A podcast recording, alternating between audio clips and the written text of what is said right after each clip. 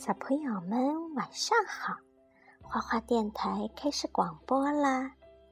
今天晚上呀，果果小朋友呢跑到他心爱的姥姥姥爷家去过夜了，所以说果妈一个人给大家接着讲神奇的校车故事。今天我们要讲的是回收利用。在卷毛老师的班上上课很有趣儿，他总是穿着有趣的衣服和鞋子，还经常带我们坐着神奇校车四处旅行。最近我们收集了一些东西用于回收，今天该好好收拾一下了。小朋友们推开教室门进来，这个这个小朋友老忘记他名字啊，卡洛斯说。哦天哪！我们的教室变成垃圾堆了。教室放着很多纸箱子，上面写着杂废纸张。这个写的罐头盒、瓶子、硬纸盒。墙上的黑板上写着：“什么是回收利用？就是把旧的东西转变成新的东西。”今天是回收演练日。回收车开过来了。哎呀，旺达在那说：“你的项链掉了，菲比。”哦，这是我奶奶送给我的项链。旁边的拉尔夫说：“那条项链原来是他的，现在他给了你，这也算回收再利用了。”我们为什么要回收垃圾呢？我们制造的垃圾越少，用于填埋垃圾的土地就越少。我们尽量使用旧的东西，少使用新的东西。我们收集的垃圾被装上了卡车，我们不会随便扔掉这些东西。卷毛老师说，它们将被重新利用。这个垃圾车呢，有两个斗，一个斗装的是瓶子、罐头盒、硬纸盒，还有一个斗装的是报纸、硬纸板和碎纸片。凯莎的笔记写着：“我们扔掉了太多纸，在我们回收的物品中，超过一半是纸张。”回收车开走了，菲比忽然喊道：“啊，我的项链不见了，它又掉了！”旁边的蒂姆说：“我想你的金属项链可能掉在报纸里了。”哦，真糟糕！凯莎说。你说的对，金属和纸张在回收前必须分开。卡洛斯讲：“别担心，菲比。”卷毛老师说：“我们这就去找回你的项链。快上车，孩子们！”哦，又要出去啊！不要啊！阿诺在旁边说：“神奇校车飞了起来，它开到空中，而且变得越来越小。”一张纸朝我们飘来，校车开了上去。快跟上那辆车！我们经过垃圾填埋场，见垃圾车倒下许多垃圾。回收车没有在这里停留，它开了过去。哦，真庆幸我们不用去那儿。卡洛斯讲。回收车驶进了回收工厂。当它停下来时，我们正好也赶到，赶到了。这里的纸瓶子、罐头盒和硬纸盒堆得高高的。菲比说：“在我原来的学校，我们从来不到回收工厂上课。纸张被送往一个地方，但我们却朝另外一个方向开了过去。我的项链跟着纸跑了！”菲比大喊：“我们必须跟上！”一块巨大的磁铁移动到我们的上方，磁铁能吸铁。卷毛老师说：“而我们的校车本身就含有许多铁。果然，磁铁把校车吸上去了。看来铝制的罐头盒不含铁，玻璃瓶、塑料和硬纸盒也不含铁，所以它们留在了输送带上面，而我们被吸住了。现在我们已看清楚分类是怎么进行的啦。”人们将玻璃瓶子和装饮料的硬纸盒分类，机器把铝罐和塑料瓶分类整理。菲比在那说：“有人看到我的项链了吗？”哦，多罗西说：“没有，我只看到那边有报纸。”铝罐呢从小洞里面落下来，塑料瓶呢从大洞里面落下来。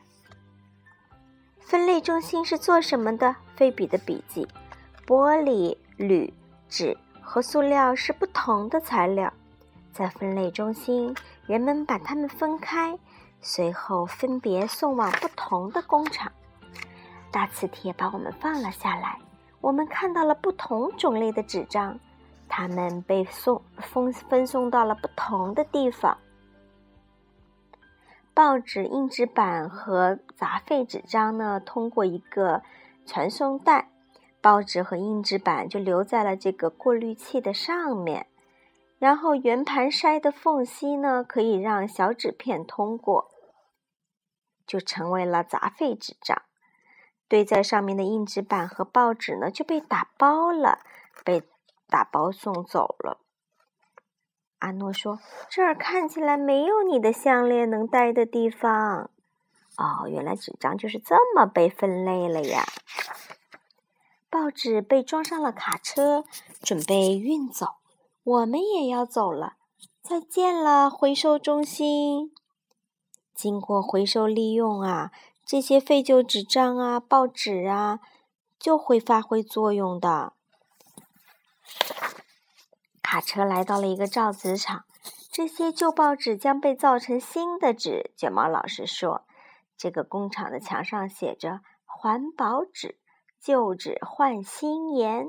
我们制造鸡蛋包装盒、硬纸盒、复写纸、信纸、报纸等等。”哦，新纸是怎么造出来的呀？拉尔夫问。“我们很快就知道了。”扑通！我们掉进了一个大水池里，里面尽是碎成一片片的报纸。我们可不想跟他们一样。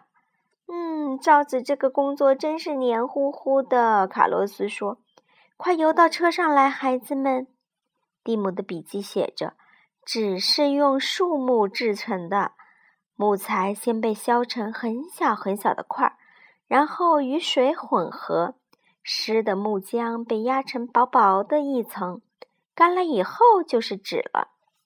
旁边有个小树在说：“假如新纸是用旧纸做的，那么就不需要砍那么多树。”谢天谢地！首先，旧纸要经过清洗，卷毛老师告诉我们，然后糊状的湿纸要经过一个过滤器。旧纸中的绳子、胶水还有曲别针儿等东西，就留在了过滤器的上面。啊，我们又在缩小，我们缩得好小好小，因为我们要通过过滤器。所有的纸浆都通过了过滤器，而其他的东西，比如刚才说的绳子啦、曲别针儿啦，就留在上面被截住了。可是。报纸上面还有油墨呀，没事儿。卷毛老师说了，气泡啊会去掉油墨的。果然有气泡朝我们飘了过来，油墨立刻附着附着在气泡上面飘了起来。校车也是。这个过程呢就是这个样子的啦。糊状纸和水经过一条管子，然后呢进了一个大缸里面。碎纸和纸浆呢，沉到了这个池子的底部。气泡呢，将油墨带到了池子的顶部，就像一个大泡泡浴一样的。现在纸变干净啦，糊状的湿纸被压制成了鸡蛋包装盒，再被放入了烘干机。我们也被烘干了。小车飞离烘干机，又变回原来大小了。瞧。旧报纸变成了一些新的东西，哦，好神奇啦！变成了鸡蛋包装盒呢。小车要离开造纸厂了，看来项链呀并不在报纸里。这时，菲比无意间的低头一看，哦，原来项链一直在我的口袋里。它可真是你的心爱之物啊！拉尔夫说：“找到了项链呢，我们的旅行也要结束喽。”我们能不能再来一次这样的旅行？蒂姆说。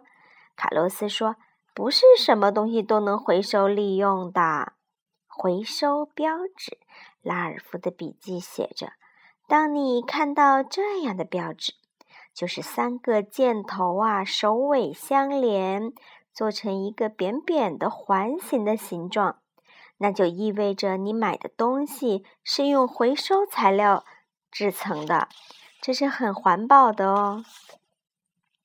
回到了教室，我们做了一个提倡回收利用的海报。下次会去哪里呢？我们都有些等不及了。啊，我们家里有哪些可以重复利用的呢？我们可以用购物袋做家里的垃圾袋，我们还可以重复使用食物储存袋，我们还可以用使用过的纸来包装礼物。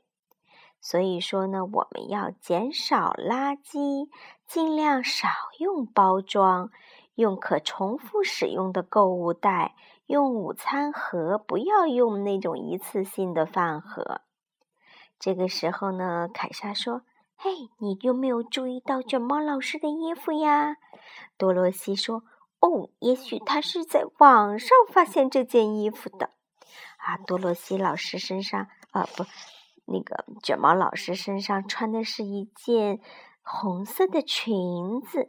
裙子上面呀，画着有蜘蛛，有很多蜘蛛网。